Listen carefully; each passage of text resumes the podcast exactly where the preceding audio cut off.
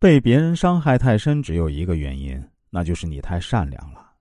很多父母对小孩的教育总是教他善良，因为很多父母都是把这个世界想得过于美好。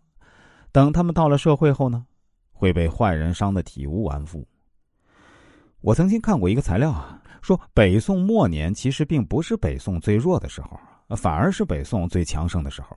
我们看那幅名画《清明上河图》。画里所描绘的呢，就是北宋末年的繁华。那北宋为什么那么快被金国干掉了呢？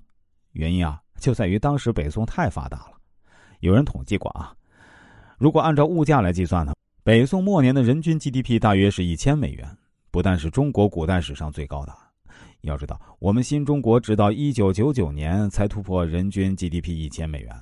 当时北宋的首都开封呢，有一大半的人啊是不吃肉的，不是他们吃不起啊。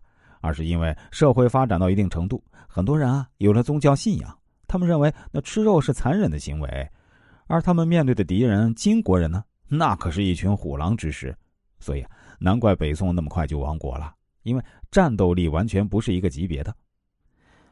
我有个女性朋友啊，家里父母做生意的，从小对她也是富养，基本没受过伤害，谈不上要风得风要雨得雨，但大部分的要求呢都会第一时间满足。在这样的环境下生长呢，让他以为别人对他好是应该的事儿，天经地义的。前年呢，遇到一个男人，百般讨好他啊，最后啊，他们在一起了。相处半年后，他发现对方早就结婚了，把他气得半死。但是男人发毒誓说他会离婚，然后娶她，他信了。继续相处一年多，都没实际的进展，终于忍受不了，闹到了家里啊。对方媳妇儿知道后呢？大骂一顿这个男的，心里想着应该会离婚了吧？接下来的事情让他是万万没想到啊！哎，这对夫妻人家站到一条战线上，一起攻击他啊，说他不要脸，去勾引有妇之夫。他受不了亲戚朋友的白眼啊，从五楼跳了下去。说完这事儿呢，我来跟大家谈谈几点我的个人感悟。第一啊，不要给人作恶的机会。我们可以相信这个世界有善良的人。但也千万不要忽略人性邪恶的一面，善良也是有尺度的，一旦超过界限，就会让人有可乘之机，变本加厉的欺负你。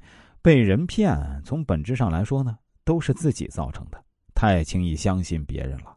所以，作为父母在教育孩子的时候，除了传递真善美，也要有恶的教育，让他知道这个世界不只有美好的一面，也有阴暗的一面。只有认识了人性，才能更好的驾驭人生。以前的马路上有老人摔倒，大家都会前去搀扶，这没啥好讨论的。